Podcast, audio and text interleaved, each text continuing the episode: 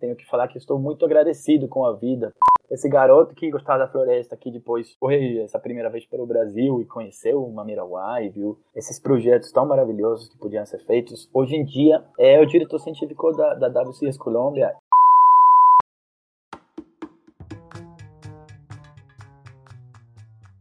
Olá, ouvintes! Bem-vindos ao podcast Ciência para Dar a Entender. É um espaço de troca de ideias sobre ciência, cientistas e todas as aventuras relacionadas à vida acadêmica. Eu sou Joana, estou falando do Rio de Janeiro. Eu sou Diogo, estou falando de Belo Horizonte. E eu sou o Albert, falando de Edimburgo, na Escócia.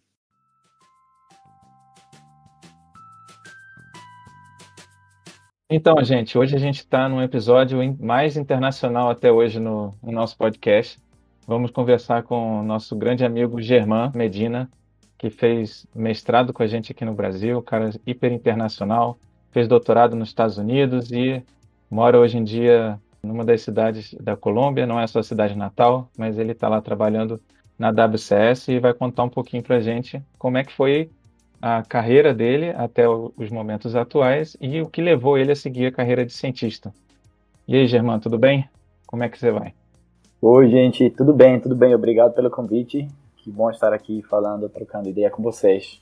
Bom, a gente sempre começa, Germán, é, com uma introdução, mas não por nossa parte, né? Com, com os nossos convidados. É sempre legal saber da pessoa o que, que ela acha que foi, ou como foi a escolha da carreira, né? O que, que ela fez até hoje e como que você vê o, o ponto que você está, né? Então, é uma apresentação sua para quem está nos escutando. Fica à vontade para comentar o que você quiser e mostrar para os nossos ouvintes como que você chegou onde chegou.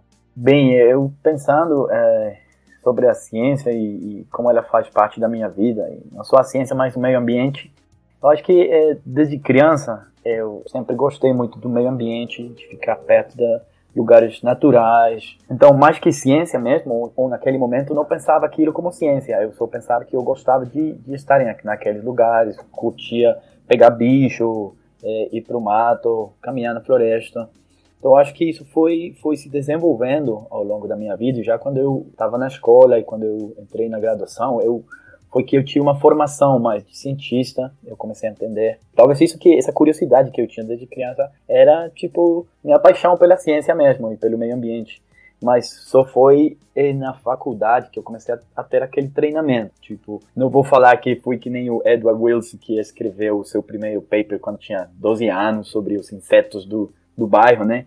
Não, não era tanto assim, na verdade, não era um pensamento muito muito estruturado ao redor da ciência, mas era mesmo um gosto de curtir, de ficar perto dos, da natureza. Mas isso se desenvolveu depois na faculdade e na, numa uma estrutura de cientista, que tem sido muito muito importante na minha vida, na verdade. Eu acho que na minha vida pessoal, na minha vida profissional, porque o pensamento de um cientista, acho que ele influencia a vida toda de uma pessoa, né? É, eu acho que parabéns, de uma forma de uma forma boa, até a, a vida espiritual, religiosa, política, o jeito de enxergar o mundo é, é bastante particular. E o treinamento que você, que você recebe quando você vira já um cientista como profissão é muito bom também, porque você se acostuma a pensar de uma forma muito crítica, ao ver ao mundo questionar muitas coisas que às vezes são ensinadas como um dogma, ou que às vezes todo mundo acha que é assim.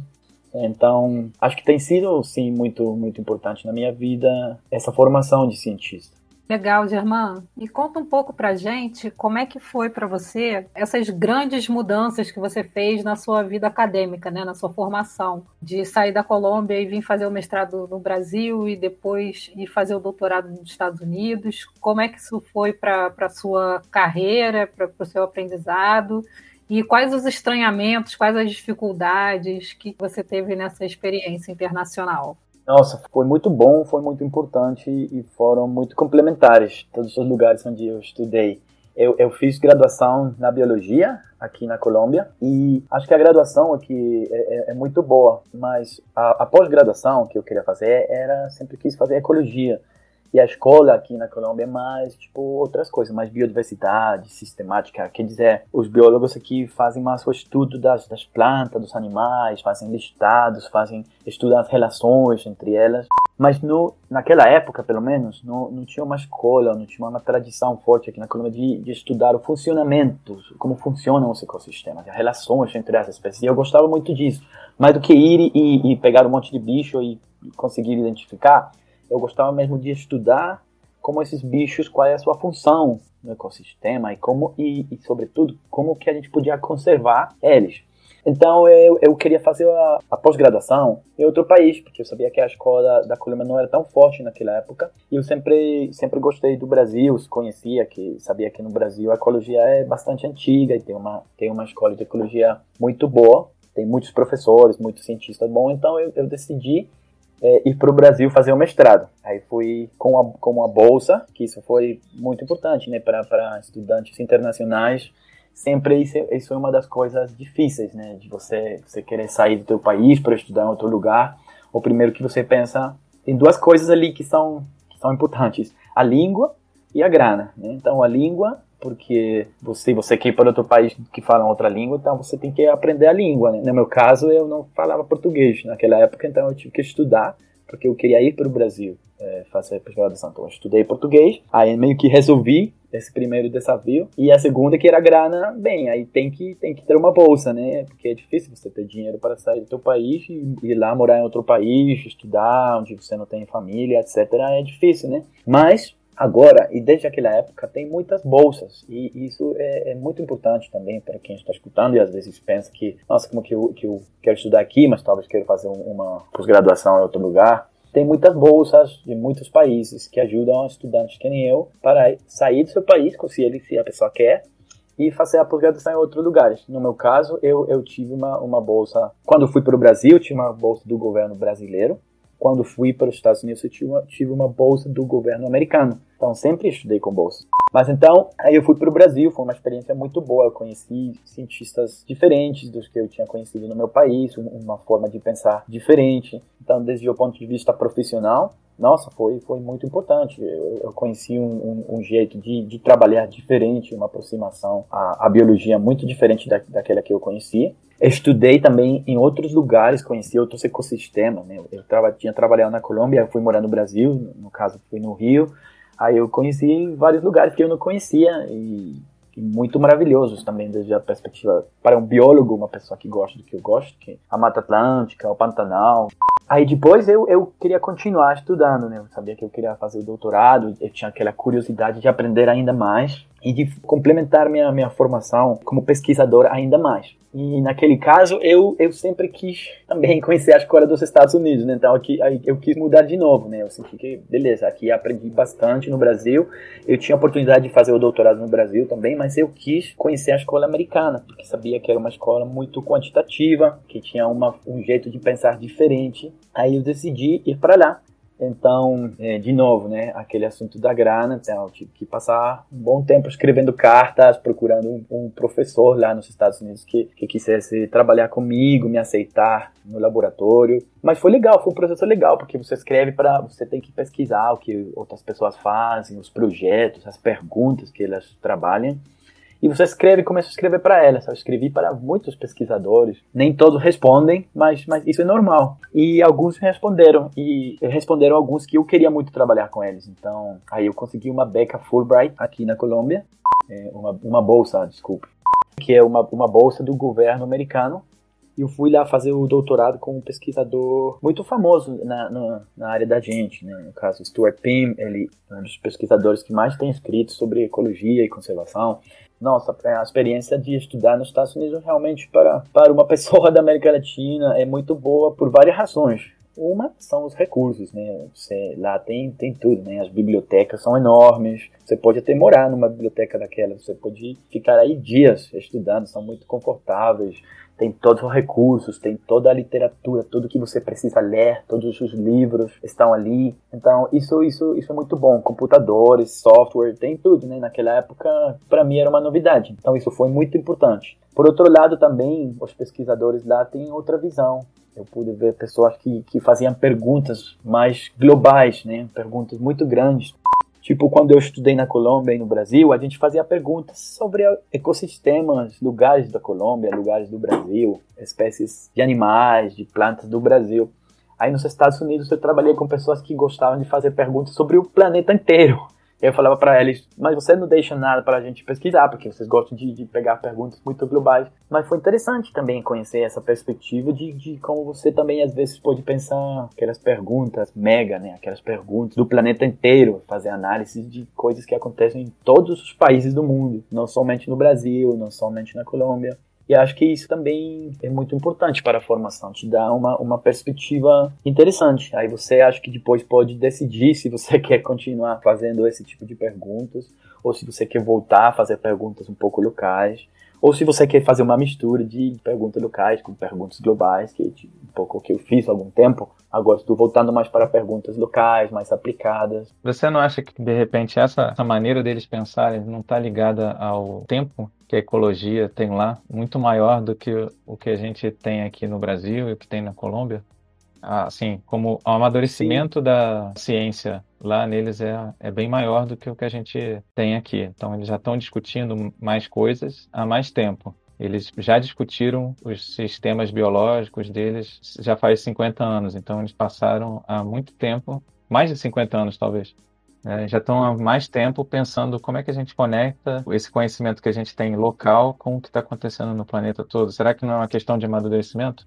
Pode ser, acho que, acho que em parte pode ser uma questão de amadurecimento, porque sim, é, a escola da ecologia é muito mais antiga lá, então eles já responderam muitas mais perguntas do que a gente sobre os sistemas locais. Mas eu, eu penso também, é, é muito uma impressão muito pessoal, que também tem a ver com a cultura as diferenças nas culturas. E acho que os, os, os, as pessoas da América Latina somos muito tímidos para querer, tipo, abranger o planeta num estudo. Ou, ou pelo menos naquela época eu sentia isso, que os pesquisadores no Brasil, na Colômbia, meio que sentiam que, que não tinham, poderia ter a capacidade, mas não tinham essa mentalidade de por que, que eu vou fazer um estudo que, que envolve o planeta inteiro, um estudo sobre todos os países. Eu, eu sou latino, vou ficar aqui no meu sistema. Acho que era mais também um pouco de, de, de, de timidez naquela época. Enquanto os americanos, eles não têm essa. Eles não são tímidos assim. Eles, eles não têm problema com estudar sistemas diferentes aos sistemas deles. Eles não têm problema com fazer um estudo global. Eles sentem que eles têm o direito de pesquisar isso, que eles têm o direito de estudar o planeta inteiro. Enquanto eu acho que a gente, eu não percebia isso, eu percebia mais uma timidez. Acho que isso tem mudado. Eu vejo agora muito pesquisador dos nossos países fazendo análise global. Acho que agora tem mais essa sensação, os pesquisadores sentem mais, bem, não sei se essa palavra, essa segurança, empoderamento, de, de, de fazer esse tipo de pesquisa. E eu vejo que esse, esse tipo de pesquisa, no Brasil mesmo, você, a gente tem colegas, tem, tem colegas que fazem, que fazem análises globais, né? Sobre restauração, né, o Renatinho, tem uma galera aqui no Brasil que faz esse tipo de trabalho. Mas 15, 20 anos atrás, não é, acho que não era tão comum. O que eu estava falando, você trabalha com as pessoas dos Estados Unidos, da Austrália, você vê que eles sim, que eles querem fazer isso. Aí você, os pesquisadores começaram a pensar, bem, a gente pode fazer isso também, a gente não precisa estudar só os sistemas do Brasil, da Colômbia, a gente pode ter um pensamento global também. Então também tem sido como esse, essa série de eventos que, que levam a essa maturidade não só da ecologia, mas dos pesquisadores como tal. Eu acho que tem a ver um pouquinho com isso também. É, eu acho muito, muito interessante isso, porque eu fiquei pensando aqui em toda a discussão da subjetividade na atividade do cientista. Se você é criado num, num país imperialista, onde você está imerso nessa cultura, é muito mais natural para você pensar o planeta inteiro. E a subjetividade do, do cientista está gritando aí, né? É muito simples fazer esse, esse salto. E quando você está num país colonizado, inclusive cientificamente, é muito mais complexo. Né? Concordo. E acho que isso tem uma influência até maior do que o tempo, porque a ecologia, de modo geral, é uma ciência nova.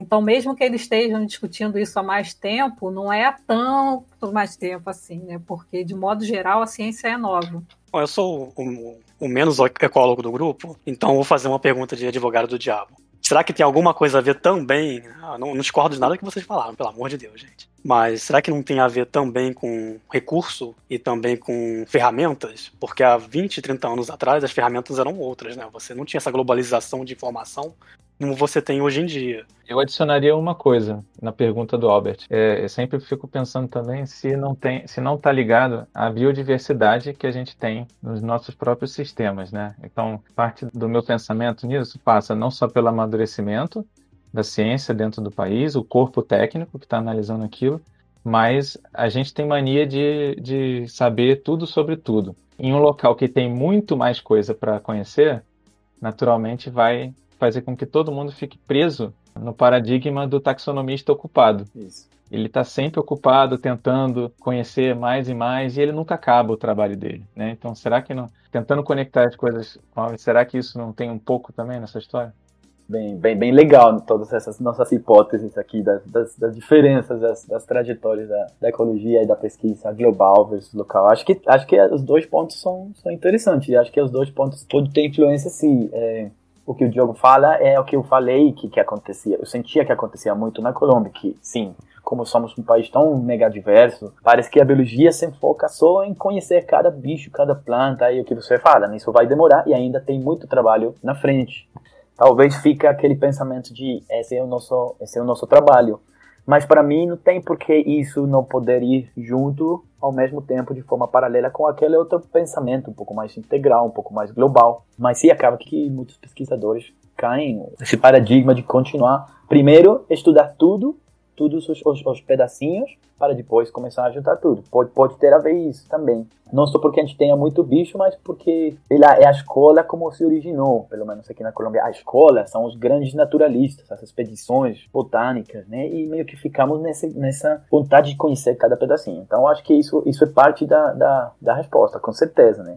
Estamos dando aqui só opiniões, né? Estamos gerando aqui umas, umas ideias bem interessantes. E o que o Arbit falou é um ponto também crucial: as ferramentas e os recursos. Com certeza, porque acho que muitas análises que são feitas hoje derivam de, de ferramentas modernas que foram desenvolvidas em outros lugares. E eu acho que isso tem a ver também com, com outra coisa que eles fazem bem, que é juntar as áreas do conhecimento. Por exemplo, juntar as áreas da engenharia, das matemáticas, com a biologia pelo menos na Colômbia, antigamente, as áreas eram muito separadas, diferenciadas. Né? Então era mais difícil ter aquela colaboração conceptual entre diferentes linhas do pensamento. Se você vê nos Estados Unidos, na Austrália, em outros lugares, por exemplo, os sistemas de informação geográfica, todas as ferramentas que são a base de muitas análises globais, a estatística, é um desenvolvimento de, de às vezes, de outras disciplinas trazidas para a biologia e para a ecologia. Né? São matemáticos, são engenheiros, e entram no, no, na área da biologia, da ecologia, e começam a fazer essa mistura de, e, e acabam gerando umas ferramentas incríveis que permitem fazer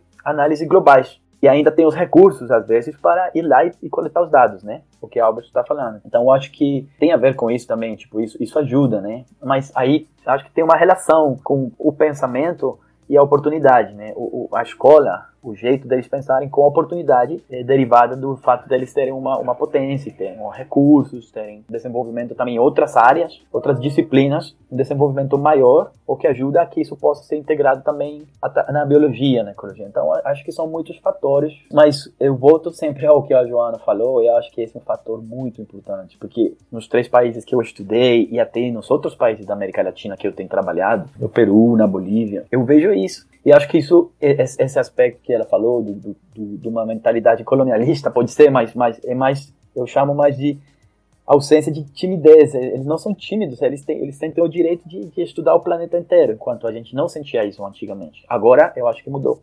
Mas, por exemplo, na conservação, que eu trabalho muito, isso ainda não mudou tanto. A gente, por exemplo, a conservação, que a conservação é uma ciência, não é só aplicado. Muitas vezes as pessoas pensam que a conservação é só aplicar coisas, só fazer coisas. Mas quando você está fazendo coisas, você deve também estar pensando como um cientista, deve estar pensando em avaliar se as coisas que você está fazendo para salvar essas espécies, se essas coisas estão funcionando. Você tem que ter sistemas idealmente quantitativos para medir o impacto de tuas, de tuas ações. Você tem que desenvolver metodologias, ferramentas novas.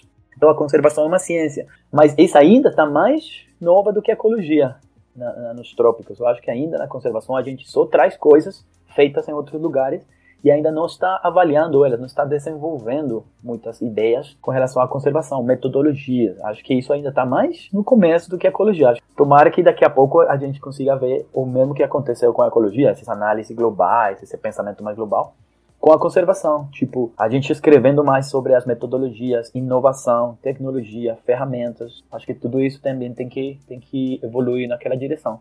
Então, de repente, de acordo com o que você falou, na verdade, de acordo com a nossa conversa aqui, quem sabe se a igualdade do ponto de partida existisse, até do ponto de vista científico, Brasil, Colômbia e os demais países, nossos irmãos, estaríamos fazendo as mesmas perguntas, mais complexas e é, tratando mais dessas questões globais e menos locais. De repente, isso seria uma influência também. É, eu acho que a gente tem mais é que desenvolver uma conservação do sul global mesmo, né? E começar a tentar pensar sobre os nossos problemas também com as nossas ferramentas que muitas vezes a tecnologia simplesmente não, não alcança, não resolve.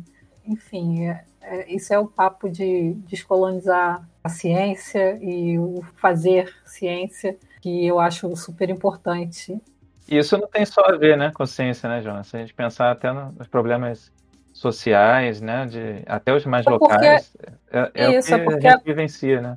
A conservação, a ciência da conservação, ela tem que abarcar tudo isso. Né? Você não pode é, falar em conservação como se você estivesse falando apenas de salvar a espécie X, porque não faz nem sentido. Conservação você tem que é, englobar vários outros aspectos, né? É, sociais, econômicos, culturais, e nesse sentido é preciso conhecer o território que você está pisando e saber o que fazer a partir dele também. Sim, eu vou, eu vou, eu acho que outro, a Joana menciona um ponto importante, né, que é, a, que é a, a integralidade da conservação, né. Pensando bem, acho que a gente faz muita coisa interessante, mas também a cultura dominante e a língua dominante é o inglês. Então acaba que as ferramentas, as metodologias mais, mais divulgadas no mundo, mais melhor conhecidas, são aquelas que são escritas em inglês, são escritas por outros países. Talvez falta um pouco isso também, a gente. Mas, é, de novo, acho que isso está mudando, né? Mas acho que ainda falta ser menos tímidos para mostrar as coisas que a gente desenvolve. A primeira vez que eu fui no Brasil, eu tive a fortuna de conhecer o Mamirauá. Quando eu cheguei em Mamirauá, nossa, eu nunca tinha estado em um lugar assim na minha vida. E foi uma influência muito grande é, porque eu via aquilo que a Joana está falando, como estavam fazendo conservação com as pessoas, era um, um projeto muito grande. Tipo, eu nunca tinha visto um projeto tão grande, né? Tinha motores, tinha lancha, tinha botes, tinha pesquisadores, tinha cientistas das ciências sociais, biólogos, pensando economistas, né? Numa área de proteção e e eu falei, nossa, isso, isso foi muito interessante, muito importante. E eu pensei, um dia eu quero ter um projeto assim, eu quero, eu quero liderar ou, ou conseguir fazer na Colômbia um projeto assim, similar, tão integral. E hoje em dia eu acho que a gente tem projetos que me lembram um pouco do que eu vi aquela vez, aquela primeira vez que eu fui no Brasil, projetos que trabalhamos com cientistas sociais, com economistas, com pessoas que sabem de educação, com não só biólogos, né? Um, uma equipe assim muito grande. Isso eu vi por primeira vez no Brasil, fiquei muito impressionado positivamente. E eu sempre quis replicar então, eu acho que sim tem uns aprendizados muito, muito importantes e umas, umas aproximações muito importantes nos trópicos a uma conservação mais aquele contexto que a gente mora, como a Joana estava falando. E isso, cada vez mais, está sendo exportado e observado por outros países. Acho que isso está mudando também agora. Então, eu vejo isso como uma coisa muito boa. Essa capacidade também da gente, dos nossos países, mostrarem aqueles desenvolvimentos tão interessantes que, que, que a gente tem feito nos nossos países e que são contribuições muito importantes para a conservação observação. Irmão, você agora está na WCS, né? Que Wildlife Conservation Society. Você pode explicar para a gente como é que foi que vocês se encontraram e também o que, que deu de frutos para você? Como é que tem sido essa experiência para você? Legal, legal. Sim, eu, eu sempre fui muito ligado à academia, né? Fui um acadêmico, CIFES, mestrado, doutorado, mas eu também sempre tive meio que, por um lado, sempre tinha projetos de conservação, sempre gostei de trabalhar, de fazer as coisas. Às vezes na academia eu sentia que você escreve os papers e às vezes os, os os manuscritos científicos naquelas revistas, às vezes você sente ou fica se questionando, será que, será que isso teve um impacto? Será que mudou alguma coisa? Eu sempre tive aquele dilema, né? Aquela vontade de também fazer as coisas eu mesmo, de, sabe, botar as mãos na massa.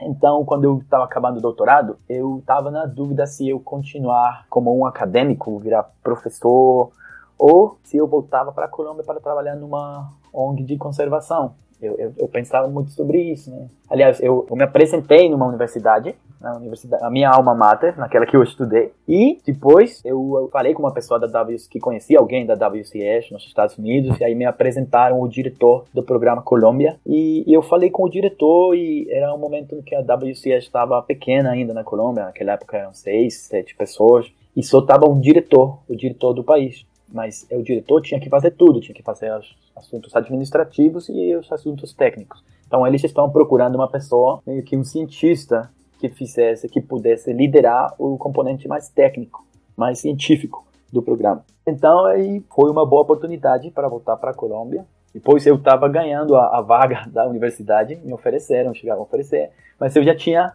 aceito o trabalho na WCS. Eu senti que era uma boa oportunidade para mim para juntar tudo que eu tinha aprendido, tipo, meu lado mais científico com meu lado mais de fazer as coisas, fazer os projetos e não só escrever.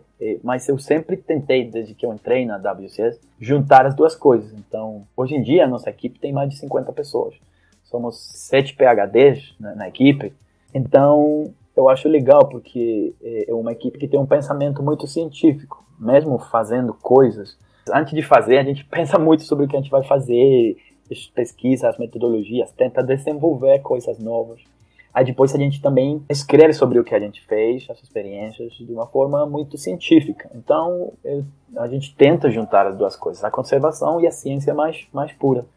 Então, quando foi oferecido esse, esse emprego, eu voltei para a Colômbia, já faz 10 anos, e eu fiquei encarregado de coordenar eh, o componente mais científico dos nossos projetos aqui.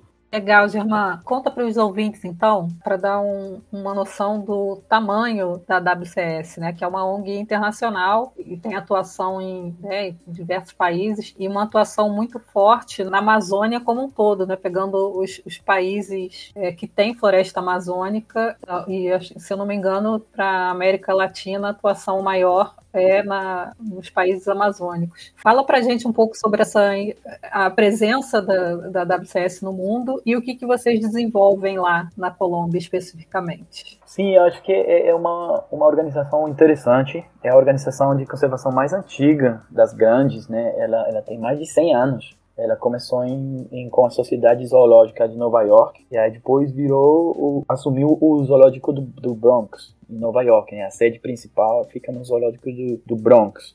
Então, ela, ela faz conservação a nível global, desde faz muitos anos, com duas aproximações principais: os parques zoológicos, que isso é mais nos Estados Unidos, e os programas de conservação globais, que a, a WCS faz presença em mais de 65 países no mundo.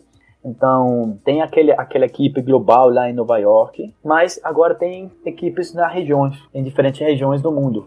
No caso nosso, do Brasil, a Colômbia, a gente está na mesma região da WCS que a Andes Amazônia Orinoquia, se chama a região, porque pega um pedacinho dos Andes, a maior parte da, da, da região da WCS, da paisagem, é amazônica, e pega um, um pedacinho também de uma região que se conhece como a Orinoquia, ou as savanas da Colômbia e Venezuela, né, que é, é tipo um cerrado, é o segundo ecossistema mais de savana da América do Sul, depois do cerrado brasileiro. Nessa, nessa região, a WCS opera em cinco países, em, nos países Brasil, Peru, Bolívia, Colômbia e Equador. Tem outra região mais, mais para o sul, que é o Cono Sul, que tem Argentina, Paraguai. Mas a nossa região, onde a gente trabalha, é aquela de Andes, Amazônia, Orinoquia. Ali tem, temos mais de 30 anos trabalhando nesses países que eu falei. Tem lugares onde a WCS é muito importante, por exemplo, na Bolívia o trabalho em Madrid, que é uma das áreas mais biodiversas do planeta, onde a WCS trabalha com comunidades indígenas faz muitos anos, ajudando elas a protegerem as áreas ao redor do, do Parque Nacional. E em cada país tem um programa liderado 100% por pessoas do país, né? Porque às vezes também falando de uma organização internacional, pode ser pensado que, que os diretores do país são americanos, são de outro país, mas no caso da nossa região, todos os diretores são nacionais. Né? No caso, o, o diretor do, da, da WC Brasil é brasileiro, o Carlos Durigan, é, e assim com a Colômbia, com o Peru. Então, é o jeito que ela opera, então os programas de conservação global estão naqueles países. Aí não opera como em Nova York. Em Nova York se foca mais no zoológico. Nos países depende. A gente faz muita coisa dependendo das problemáticas dos países, né? Acho que faz todo um processo de planificação. Cada país faz seu próprio processo, tentando entender quais são as prioridades de conservação que a organização tem que contribuir. Quais são essas, essas áreas, quais são essas problemáticas onde a experiência da gente pode contribuir mais. E aí vai desenvolvendo cada país, vai desenvolvendo um programa particular. E me conta aí, como é que o, o garoto que gostava de ir para a floresta, ver os bichos ou estar tá no meio, no meio ambiente ainda sem entender muito do que se tratava aquilo, ou qual a consequência que aquilo podia ter para a vida dele, como é que esse garoto virou diretor, diretor científico da WCS Colômbia? Nossa, é interessante. Eu, eu, eu, tenho que falar que estou muito agradecido com a vida, porque eu consegui cumprir muitas coisas que eu sonhei. Esse garoto que gostava da floresta, que depois foi essa primeira vez pelo Brasil e conheceu o Mamiraguai, viu esses projetos tão maravilhosos que podiam ser feitos. Hoje em dia é o diretor científico da, da WCS Colômbia e a gente tem recursos, muito recursos para fazer conservação. Então, acho que eu consegui cumprir um sonho e hoje em dia dirigir e ajudar, junto com uma equipe muito grande, a fazer projetos que eu sinto que estão tendo um impacto, um impacto importante não só para as espécies, mas para as pessoas, para as comunidades locais. Então, acho que esse garoto conseguiu muitas coisas, mas essas coisas vêm com muita responsabilidade, né? Essas oportunidades, todo aquele esforço de estudar tanto vem com uma responsabilidade de ter um mestrado, ter um doutorado, ter uma capacidade, ter um treinamento melhor, um, tipo de treinamento que tem que ser usado para o bem da sociedade. Então, que eu penso muito, eu sinto muito essa responsabilidade que eu tento fazer com que esse garoto consiga fazer coisas que, que valem a pena hoje em dia, que tenha, que tenha um impacto no meu país e em outros países, porque a gente trabalha um pouco também no Brasil e na Bolívia e em outros países da América do Sul. Gemma, a gente vai entrar no nosso quadro Tradução Simultânea. Versão brasileira Herbert Richards. Qual o seu achado ou a sua contribuição científica, seu artigo, que você acha que traduziria melhor o seu conhecimento, né, que você acha que seria mais didático para uma pessoa leiga entender? Sim, eu acho que acho que um, um, trabalho que eu escrevi que tem sido muito, muito lido e muito citado foi aquele trabalho que a gente fez no Peru, onde a gente estudou o efeito do, do aquecimento global sobre a distribuição das aves nas montanhas dos Andes. Naquela época a gente queria entender se por conta do aquecimento as espécies estavam migrando, estavam se deslocando para áreas mais altas na montanha, procurando áreas mais frescas. Na verdade, é interessante porque essa pergunta surgiu daquela curiosidade minha, até estava duvidando que aquilo estava acontecendo realmente nos países tropicais como os nossos, né? Tinha trabalhos em outros lugares falando que as espécies estavam se deslocando para as montanhas. Então, uma, uma forma muito simples de falar isso é, é assim, né? Está ficando muito quente aqui embaixo, então as aves têm que subir procurando áreas mais frescas. Só que vai ter uma hora que não vai ter mais para onde subir. Então isso pode gerar um problema para aquelas aves que estão querendo procurar áreas mais frescas. É, esse seria como um, resumo muito, em palavras muito simples, daquela, daquela pesquisa, mas que no momento foi o primeiro trabalho na América do Sul em avaliar aquilo e entender se isso estava acontecendo realmente aqui nos, com as nossas aves e, e nos, nos, nos, trópicos, nas áreas tropicais da, da América do Sul. Nossa, muito interessante isso. Me lembra. Lembra a tese do Henrique Rajão também tocava levemente. É verdade, é. é. verdade. A gente subiu bastante montanha Exatamente. procurando aqueles passarinhos. Nossa, já subi montanha demais, né? Aqui naquele trabalho. E, e, eu queria fazer na Colômbia, mas na verdade eu, eu, eu fiz no Peru, porque não tinha dados muito bons. Para, para, para avaliar essa pergunta, você precisava de dados de distribuição das aves muito antigos, para poder observar se depois de 50 anos de aquecimento, realmente como tinha mudado as distribuições. Não tinha aqueles dados na Colômbia. Resulta que no Peru, o John Terburg, que é um, um ecólogo tropical muito conhecido, muito bom, ele tinha estudado as aves em, nas montanhas do Peru em 1967 e 69. Ele fez várias expedições. Naquela época ele não estava pensando no aquecimento, ele estava querendo entender os fatores que determinavam as, os limites altitudinais, até onde que uma espécie ocorria nas montanhas. e ele naquela época estava querendo entender e tipo ele escreveu um trabalho explicando que no que ele encontrou que as espécies uma, uma mesma espécie podia mudar aquela área de distribuição dependendo de quais outras espécies ela estava compartilhando essa montanha. Então, quando tinha muitas espécies, as aves tinham uma distribuição mais comprimida, né? Quando tinha menos espécies, as, as aves tinham uma distribuição maior.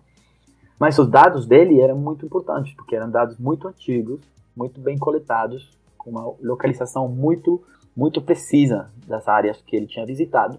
Então, permitiam a gente voltar para aquelas montanhas do Peru, ficar lá vários meses na Amazônia peruana, eh, visitando aqueles lugares que o John Turbo visitou faz 45 anos, para tentar entender se realmente as aves estão mudando suas áreas de distribuição. Então foi, foi, foi bem interessante. Muito legal isso, eh, essa, essas, observar mesmo o, o processo de mudança climática. E eu lembro que quando eu estava na Amazônia, eu escutava muito os moradores das reservas, né, os ribeirinhos, comentando sobre mudança climática e, e mudança climática assim para eles era o, o, nome que eu estou falando né o nome mudanças climáticas era coisa que eles muito raramente escutavam no jornal mas que eles viviam com muita intensidade né na, na, no modo de vida no modo de produção deles então era um assunto é, porque o Germán deve saber bem de 2009 para cá, os eventos extremos de seca e cheia na região amazônica né, tiveram um, uma frequência muito maior do que, do que era historicamente. Isso influencia muito diretamente a vida das pessoas e, obviamente, também dos animais e das plantas, né? Então, com certeza tem um, um, efeito aí. E observar, relatar, publicar sobre isso é, é super importante mesmo. Com certeza. Eu ainda teria um outro comentário que German trouxe um, um aspecto bem interessante, que é a, a, possibilidade de se estudar algo hoje usando informações que foram bem coletadas no passado. Né? Então, a conclusão dele só é possível usando dados bem coletados no passado. Né? Então, a gente pode pensar da mesma maneira uh, os museus e todas bibliotecas para as outras áreas né, do conhecimento, né? Estudos de história só são possíveis com documentos históricos muito antigos e que tenham bastante coerência na hora de relatar o que aconteceu na época que as pessoas estavam vivendo, na, hora, na época que escreveram aqueles livros, né? Museus é, também contam essa história dessa forma. Do ponto de vista biológico, os museus guardam os exemplares, né, que contam a história biológica do planeta nos últimos, sei lá, 200, 300 anos, alguns casos, né? Então, isso é essencial, a gente ter essa noção de que a ciência é feita de colaboração e de pessoas que colaboram sem nem saber, nunca saberiam, né? Porque os naturalistas que existiam nos anos do século XVIII, século XVI, eles não tinham a menor ideia de que a gente ia atingir o ponto de conhecimento e de colaboração intergeracional dessa forma, né? Então, isso interessantíssimo e muito importante. Com certeza, com certeza. E, e, você não sabe para que, que os dados bem coletados vão servir no futuro. Olha, John Turbo naquela época não estava pensando no aquecimento, mas os dados foram tão bem coletados, tão bem guardados de forma sistemática e organizada que foi possível usar os dados. Tipo, ele tinha registrado tudo do lugar na hora que ele tinha aberto a rede, quais espécies, o clima, tudo, o, o guia, quem estava com ele. Naquela época não tinha GPS, então tinha que ter a localização muito precisa do lugar. Quantos anos atrás isso, Germán? Isso foi 45 anos atrás. Então, ele tinha. Nossa, é impressionante o trabalho, o trabalho dele. E gra é, graças a que ele tem esses dados que a gente conseguiu voltar e, e refazer esse estudo. Mas o que o Diogo está falando é muito importante ter os dados bem coletados. Como eu te falo, eu tentei fazer uma coisa similar na Colômbia, mas os dados não davam. A, a, a localização dos pontos era imprecisa, não, não, dava para, dava para fazer. Então, é verdade, é muito importante que às vezes a gente não sabe as perguntas que vão surgir no futuro. É por isso que a ciência é assim, né? Os desafios mudam, mas os dados bem coletados podem servir para muitas coisas no futuro também, para responder perguntas que a gente ainda nem pensou. O rigor também é interessante. É, que se eles não tivessem sido coletados com rigor, né, e com sistematização né, na hora de, de guardar informação, a gente não conseguiria usar hoje em dia, né? Isso você destacou também. Eu queria saber, só que eu, eu não sei se o John ainda está vivo, eu não sei se você teve contato com ele, e como é que você teve acesso a esses dados? O, o Stuart tinha essa, esse contato? Como é que foi? É interessante pensar nisso, porque é um conjunto de dados bastante grande, e eu fiquei pensando novamente na questão da colaboração, né? Porque assim, sem a colaboração do grupo que talvez tenha herdado os dados do John, você não conseguiria fazer o teu estudo que era orientado pelo Stuart. Como é que foi isso? Com certeza, com certeza. Não, eu, eu, eu fiz a aula do John e aí eu voltei a ler um, aquele, aquele estudo dele que eu descrevi da distribuição das aves. E aí o que eu saquei, aí que eu saquei, nossa, esses, esses dados são muito antigos. É, tomara que o John tenha eles ainda. Vou falar com ele porque se ele tiver, isso vai ser uma coisa. Porque eu tinha lido outros trabalhos sobre aquecimento e distribuição mas nenhum na América do Sul. Tinha um na África, escrito, acho que no Kilimanjaro, não lembro, numa montanha africana, escrito não, não por um africano, escrito por alguém do, do norte. E tinha alguns nos Estados Unidos, acho que em Yosemite, com pequenos mamíferos. Um estudo de mais de 80 anos, porque eles têm os dados muito sistematizados. Mas não tinha nenhum nos trópicos. Então eu pensei, quando eu li esse artigo dele, nossa, se ele ainda tem esses dados, isso aqui vai ser uma oportunidade incrível. Aí eu fui lá no laboratório dele para conversar. Eu tinha feito a aula, a disciplina, a aula Ecologia Tropical. Ele dava essa aula, ele já não está dando mais aula. Ele está vivo, mas ele não dá mais aula. Nos Estados Unidos, isso, né? Nos, nos Estados Unidos, nos Estados Unidos, em Duke, é, na Carolina do Norte. Eu fiz a aula com ele, eu, eu voltei a ler esse, esse, esse, estudo. Aí eu fui pro escritório dele e falei, sentei com ele, falei, olha, John, eu, eu, eu conhecia ele, ele é uma pessoa muito amável, né? E ele trabalhou no Peru muitos anos, né? Ele, ele, morava parte da sua vida no Peru e ele ajudou a desenvolver a ecologia tropical muito. Eu falei com ele, expliquei, ele falou, olha, acho que a ideia é muito interessante, Germán. Peraí. Ele falou, peraí. Aí ele foi atrás, num quartinho. Eu falei, nossa, o que, que ele vai fazer? Aí ele foi lá, demorou uns 15 minutos. Aí ele voltou com uma caixinha de, de cartão, como fala? De papelão, uma caixinha de papelão, assim, né? Aí ele falou aqui, ele falou aqui, ó, aqui estão os dados do, do Cira. Cira é a montanha do Peru. Aí eu abri, era, era uma xerox é, do, dos cadernos de campo dele, mas era uma coisa assim, muito gorda. Tinha tudo, tudo aquilo, os dados. Eu tava, tava no papel. Eu falei, aí ele falou, pode usar, me conta, vamos, vamos ver como que é a ideia que você quer e vamos desenvolvendo. Aí eu fui, o primeiro que eu fiz foi passei tudo pro computador, né? Tava tudo no papel. Eu falei, nossa, se, se alguma coisa acontecer com isso, sei lá, se ele tem outra cópia, vamos primeiro botar no Excel. aí eu botei tudo, demorou um, um tempinho aí, mas eu botei tudo no Excel aí. E aí começamos a trabalhar aquela ideia, mas, mas foi assim, ele sempre foi muito aberto para colaborar.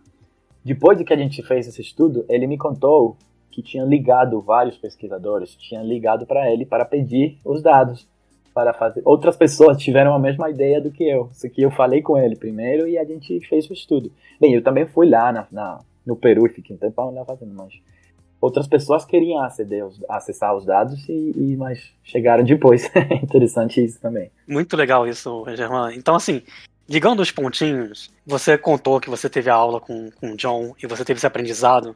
E eu fiquei curioso com o que você falou no início da sua carreira mesmo. Você consegue visualizar para esse trabalho especificamente que você fez e pegar os pontos em que você consegue observar os conhecimentos que você obteve no Brasil, na sua educação no Brasil e na sua educação nos Estados Unidos sendo aplicado profissionalmente?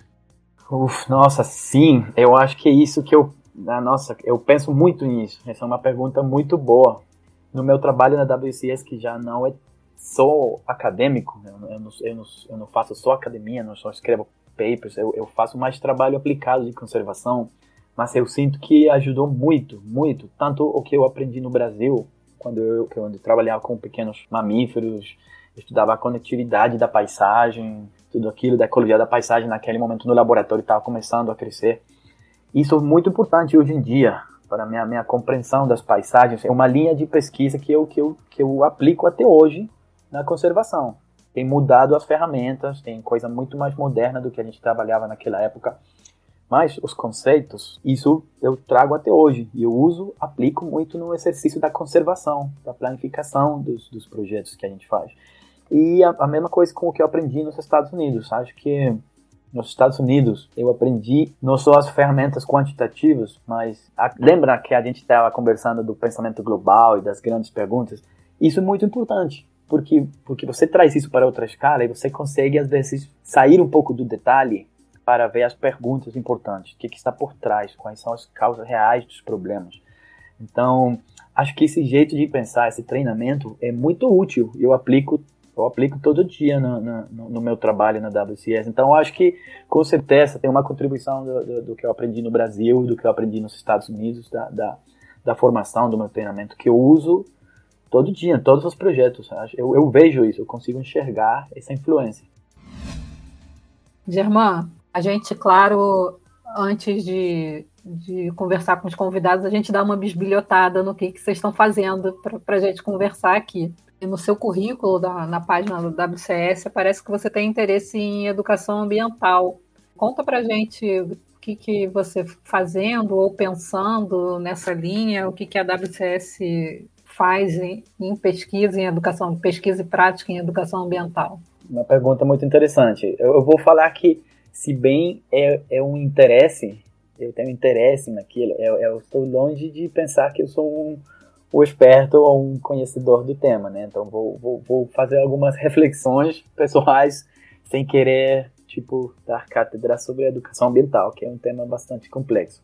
Mas que eu gosto sim. Eu acho que muito jovem eu aprendi uma coisa muito importante sobre a educação ambiental e era eu não sabia nada sobre isso como biólogo. Isso foi importante para mim entender. E conversando com, com professores que tiveram muita influência na forma de pensar, me, me, me explicaram uma coisa muito cedo na minha carreira que eu levo comigo, que eu trago comigo sempre, que é a educação ambiental. É a mesma educação. Ele me falou, ele me falou, tipo, não tem educação ambiental, educação tal, educação outra. A educação, a palavra educação é a mesma. Então, a educação ambiental, o meio ambiente está ali, é, vai, fazer, vai ser uma ferramenta dentro da educação, mas a educação ambiental é educação. E a educação é a formação de, de pessoas úteis para a sociedade, né? A formação de pessoas sem valores humanos.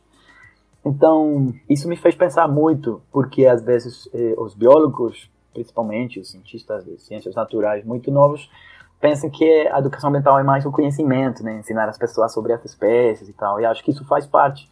Mas foi importante para mim aprender que isso não é suficiente, que isso não, não é o único, né? que a educação ambiental é, é a educação, é a, a, a ajudar na formação de pessoas né? para a sociedade em valores então isso eu levei comigo para sempre. É, eu, eu fiz um projeto de vários projetos quando eu era mais jovem em vários lugares da Colômbia com crianças de áreas rurais, tentando aplicar isso que isso que eu aprendi com esse professor. E hoje em dia, nos projetos, de novo, estou tentando fazer algumas coisas junto com pessoas que se sabem disso, né? Então, aí, aí quando você já tem um projeto grande, você pode fazer colaboração com pessoas que realmente sabem daquilo. E o que a gente está fazendo em algumas áreas rurais, onde a gente trabalha, é uma coisa que se conhece aqui como transversalização, que é fazer a educação ambiental não de forma, não de maneira informal, tipo não workshop, não reunião, mas incluir a educação ambiental no currículo das, das, das escolas rurais. Então acaba que as pessoas que trabalham nesse projeto, os, os educadores, eles trabalham mais com os professores que com as crianças. Né? Eles trabalham são com os professores, eles pegam um, um um tema, por exemplo, o rio, a água, é, a, a, biodiversidade, e eles incluem esse tema no currículo do nível acadêmico de escolar. Então, tudo que o Ministério de Educação se lá pede, eles vão vendo o que, que a criança tem que aprender, mas eles vão incluindo esse tema, tipo, de uma forma transversal. Mas isso tem que ser feito com os professores, porque depois os professores são os que vão replicar isso com, com os alunos. Então, a gente tem trabalhado um pouco esse tema, que é educação ambiental, na aula formal, na aula formal, porque é uma oportunidade muito interessante, porque a educação ambiental não pode ser tipo uma aula que você tem na quarta-feira de tarde, né? É, a educação ambiental pode estar ali, em todos os seus componentes do que você está aprendendo no ano determinado. Então são esse tipo de coisas que a gente tem, tem trabalhado, é, de novo, com pessoas, agora com pessoas que realmente sabem e conhecem daquilo, né? Isso é muito importante, né? Você trabalhar com, com as pessoas que têm aquela formação, né?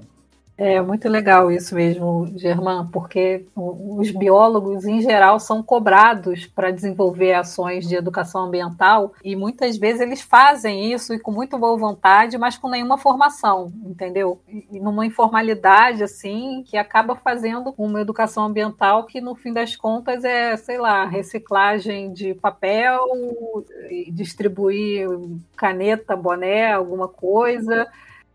Sim. Pode crer. Tem toda uma boa vontade ali, mas não tem nenhuma técnica, né? E, e a educação ambiental é, é, um campo enorme de estudo, inclusive com correntes muito bem marcadas.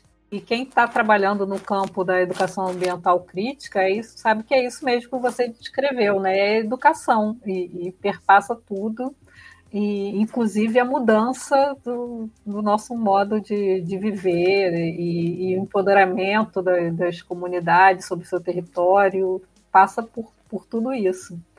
Mas é impressionante como a gente. E, e realmente, a gente não tem formação para isso. Mas seria. E eu não, não digo nem que seria importante a gente ter. A gente, seria importante a gente ter noção mas o mais importante é, é, a gente fazer parcerias com pessoas especializadas na área, né? Não, não, não ficar fazendo de orelhada. Sim, eu concordo, eu concordo plenamente. Eu acho que o que você falou, muitas vezes os biólogos de, de boa vontade, né? Porque muitos biólogos têm aquela sensibilidade de trabalhar com as pessoas e tal. E de boa vontade fazemos coisas achando que é educação ambiental, mas o que você falou é uma disciplina muito, muito grande, muito desenvolvida então, acho que isso é um reflexo da conservação. Acho que a gente já falou isso aqui no papo, que a conservação é multidisciplinar e eu acho que não pode ser feita por uma pessoa só. Ninguém sabe de tantas coisas que se precisam para fazer conservação. Então, ninguém sabe de educação ambiental, de genética, de ecologia, de são muitas coisas que você precisa saber. Então, as parcerias são muito importantes, as colaborações, as equipes que tem diferentes formas de enxergar as coisas, diferentes conhecimentos, eu acho que é indispensável. Por isso que a conservação, para mim, é um assunto de equipe, é um, é um trabalho de, de time. Tem grandes líderes, grandes conservacionistas, mas nenhum processo de conservação é feito por uma pessoa só. Isso, isso não é verdade. É uma equipe, sempre tem que ser uma equipe.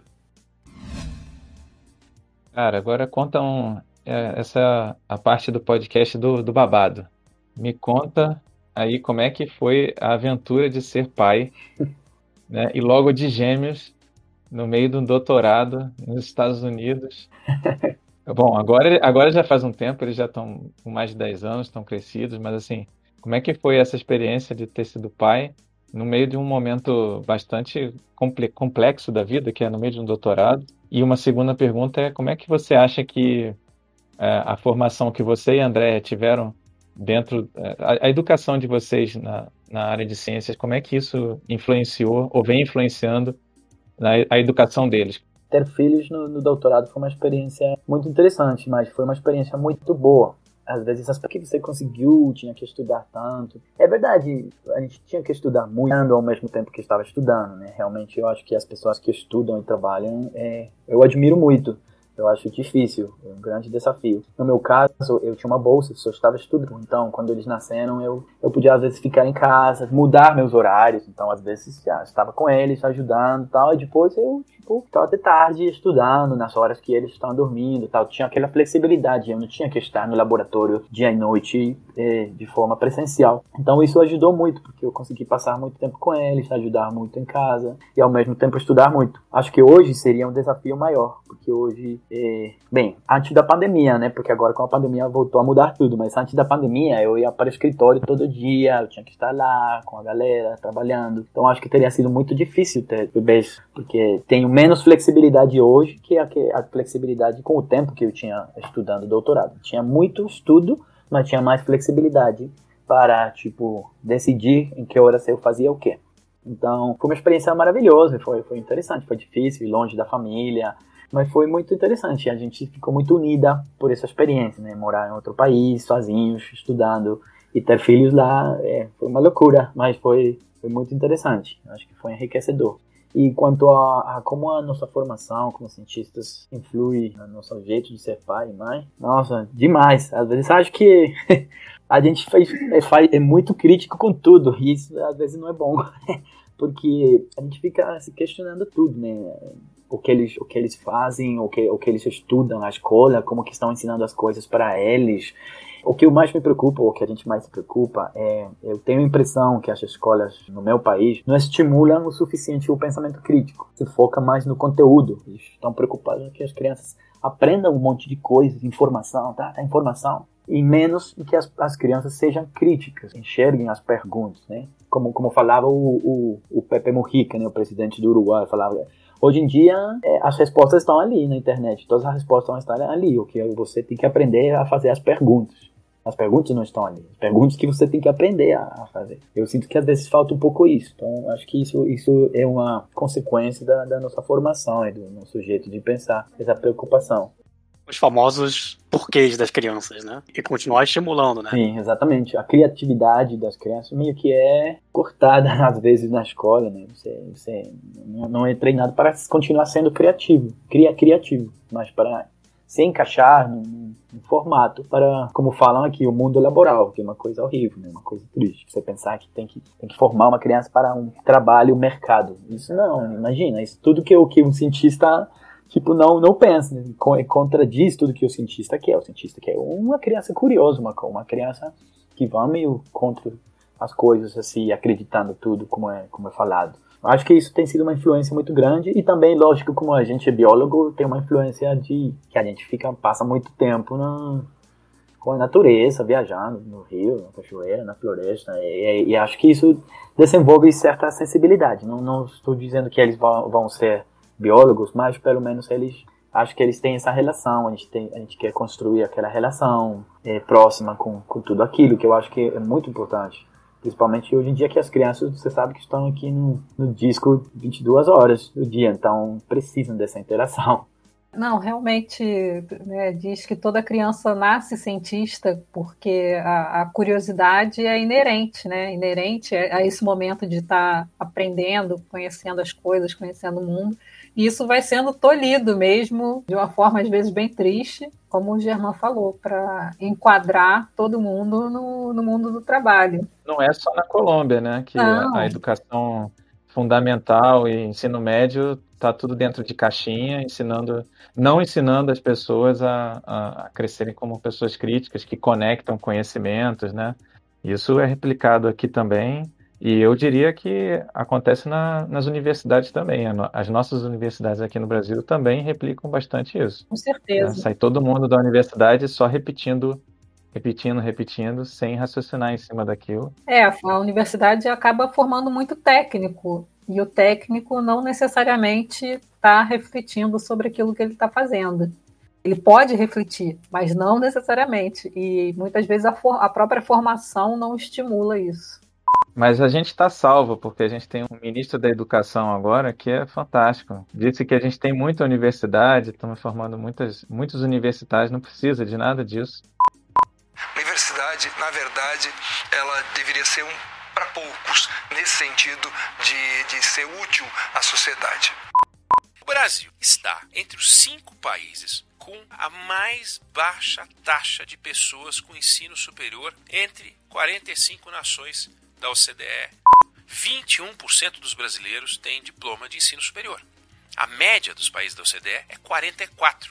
A Coreia do Sul tem 70% de habitantes com ensino superior. A Rússia tem 63, o Canadá 62, a Irlanda 56. Nossa irmã aqui, a Argentina 40, o dobro do Brasil. Estamos salvos mesmo. Nunca, nunca estivemos melhor. Um gênio da raça, né? Nossa, os líderes do futuro. Aqui tá parecido. Aqui tem um Ministério de Ciência que só colocam pessoas que não são cientistas, algumas que têm questionamentos para a comunidade científica, que tem trabalhos que têm sido removidos por plágio. Exemplo, né, de ética e bom comportamento na ciência. Eu estava escutando esses dias um, um, comentarista sobre essa fala é, completamente maluca do, do, nosso ministro da Educação, que ninguém sabe o nome, né? Eu também não sei o nome dele, Não sei se é melhor ou pior não saber o nome dele agora e ter sabido o nome do que existia naquele cargo anteriormente a ele, né, dentro desse governo.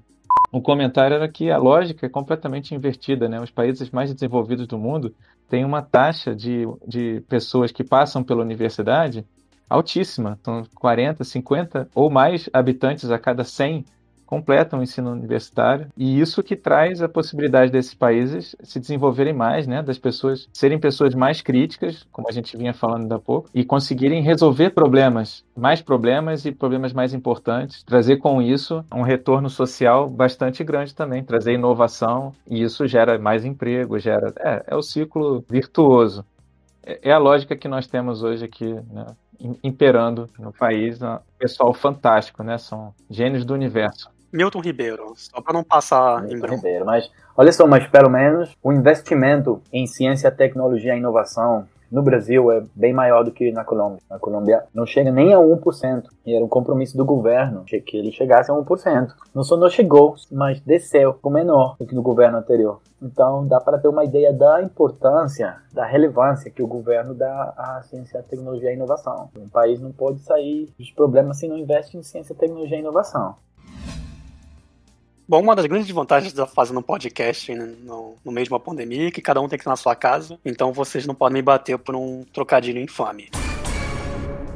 German, como é que você se sente nessa montanha que é a maturidade científica? Em que ponto que você acha que você tá? Você tem. O que, que é o seu aquecimento global ali, te botando para cima ou para baixo? Onde é que você acha? Já, já, já chegou ao cume? Nossa, eu, é, é, eu, pensei nessa pergunta e é difícil, né? Acho que cientista sempre, sempre quer ter mais, sempre quer saber mais, sempre quer conhecer mais. Acho que nunca se sente satisfeito, nem a maturidade. Acho que quando você está chegando naquela montanha que você descreve, você vê que tem outra ali do lado. E você fala, nossa, será que eu vou ter que subir essa e vou ter que subir aquela? E você só descobre que você não sabe tantas coisas. Mas eu acho que isso é bom, porque isso estimula você querer querer aprender mais coisas, se interessar por mais coisas, ter mais desafios cada dia. Eu, eu me interesso por muita coisa, às vezes eu, eu tenho que ficar calmo e, e, priorizar, porque eu gosto de muita coisa e como eu faço conservação, às vezes eu, eu, eu não sei, será que eu tenho que continuar aprendendo mais estatística ou será que tem que aprender mais ciências sociais ou mais avaliação de impacto?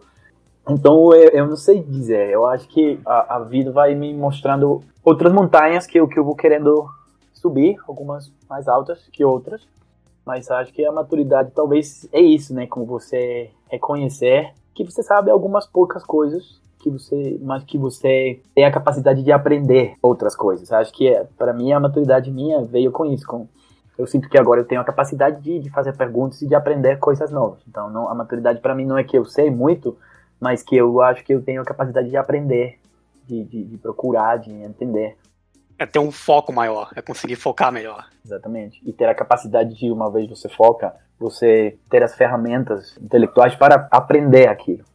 Né? Tipo, a, o interessante não é saber, mas ter a capacidade de aprender mesmo, né? Isso é, isso é legal. Vou usar ainda a analogia da montanha para pensar, pensar em outra coisa. Novamente, algo antigo que a gente conhece por causa né, de registro histórico e tal, mas pela nossa conversa, e na verdade fiquei pensando nisso, acho que, que o cientista ele está ele tá preso no mito do Sísifo, né? Você está sempre empurrando uma pedra para o alto de alguma montanha, e aí quando chega perto da, do final da, da montanha, a pedra teima enrolar de volta lá para a base da montanha, e você tem que fazer o trabalho todo de novo. Então, se cada montanha dessa for um, um assunto, uma linha de raciocínio, uma linha de pesquisa, é como se a gente estivesse descrevendo ou passando pelo, pelo mito né, grego muito antigo. Sim, de uma forma boa, né? De, de uma forma interessante. De uma forma, acho que se for é uma boa analogia, só que acho que para ele era frustrante. Acho que para a gente não, né? É tipo, acho que seria o mito do Sísifo, mas a gente consegue colocar a pedra, só que descobre que tem outra para subir. Então a gente vai lá. A dele voltava, descia, né? Mas acho que ele ficava frustrado com isso. Mas acho uma boa analogia, eu acho que é. Eu achei uh, melhor ainda a tua analogia com mais de uma pedra, né? Porque pro Sísifo era realmente. Era um castigado. Um castigo ter, ter que subir né, com aquela pedra. Ele nunca conseguiu colocar ela no alto da montanha. É, sacanagem. O seu aperfeiçoamento da, da minha analogia ficou bem melhor. O que eu curti também assim tal foi essa ideia de tipo, de você tá chegando, subindo a montanha, chegou, tá perto do alto e você se depara e repara que nossa, é uma cadeia de montanhas. E você vê aquelas montanhas todas, e você, na verdade, pelo seu ângulo, não consegue nem saber qual é a montanha mais alta. Então você começa a subir uma outra e vê, nossa, tem, tem mais montanha ainda. Mas, mas o assunto é que você é um subidor de montanha compulsivo. Então você não consegue parar, né? Você vê, ih, nossa, vamos por aquela? Oh, mas olha aquele ali, vamos subir a pedreira. Então, você faz com, com vontade mesmo, né? Então, Germán, nossa conversa aqui está chegando no final, infelizmente. Mas antes de terminar, você deixa para os nossos ouvintes, nossos jovens ouvintes, alguma mensagem, na verdade, um conselho para quem está começando agora na carreira para quem está na graduação, para quem está pensando em fazer uma faculdade? Eu acho que eu falaria que se, se você, se, se for curioso, se gostar de entender como funcionam as coisas, de se fazer perguntas, é, vale a pena seguir essa carreira. É, acho que a, a, ciência, tecnologia e inovação são as carreiras que vão permitir lidar com os desafios do mundo atual. A gente tem muitos desafios e, e a ciência, tecnologia e inovação são as, as, as áreas que vão ajudar a resolver aqueles desafios. Olha só o que aconteceu com o Covid, né? Quem que está salvando vidas nesse momento são os cientistas que desenvolveram as vacinas. E sem a ciência, é, o mundo estaria muito pior, muito mal. Então, é uma carreira que dá muita satisfação e que você pode fazer contribuições para a sociedade, mas também é divertida, e você pode curtir, conhecer lugares, conhecer pessoas maravilhosas e, e sentir que você está tendo uma contribuição com a sociedade. Então, acho que é uma carreira que com certeza dá muita satisfação. Obrigada, Germán. Foi ótima a conversa. Eu acho que a gente encerra por aqui. Germán, foi excelente a conversa, pô, muito bom. Depois de alguns anos, né, que a gente não se vê, muito bom conversar de novo. Eu achei ótimo não só o que você trouxe de conteúdo mais técnico, mas com o conteúdo de vivência também. Acho que vai ser um ótimo estímulo para todo mundo que está pensando ou que não está pensando em fazer ciência, né? Que, mas que pode ver na sua experiência um estímulo para trabalhar, entender mais o mundo, né? E, e, curtir a carreira que escolher, no caso, né? Não necessariamente alguém que escolha a nossa própria carreira, né? Excelente ter você aqui. Adorei a conversa também. Foi uma, um relato, assim, um, maravilhoso de experiência de vida e muito uh, ilustrativa. Os exemplos que você deu. Então, muito obrigado por essa conversa e, pessoal, até a próxima. Se cuidem. Obrigada, Germán. Foi ótima conversa. Obrigado, obrigado a vocês. Neste episódio usamos áudios da Jovem Pan News e da Rádio Band News FM, além da voz do dublador Ricardo Mariano Dubasiewski. Para acompanhar as novidades do podcast, siga a gente no Twitter e no Instagram, no arroba Entender Ciência. E também favorite o podcast no Spotify ou em qualquer outro agregador de podcast da sua preferência. Até o próximo episódio, pessoal.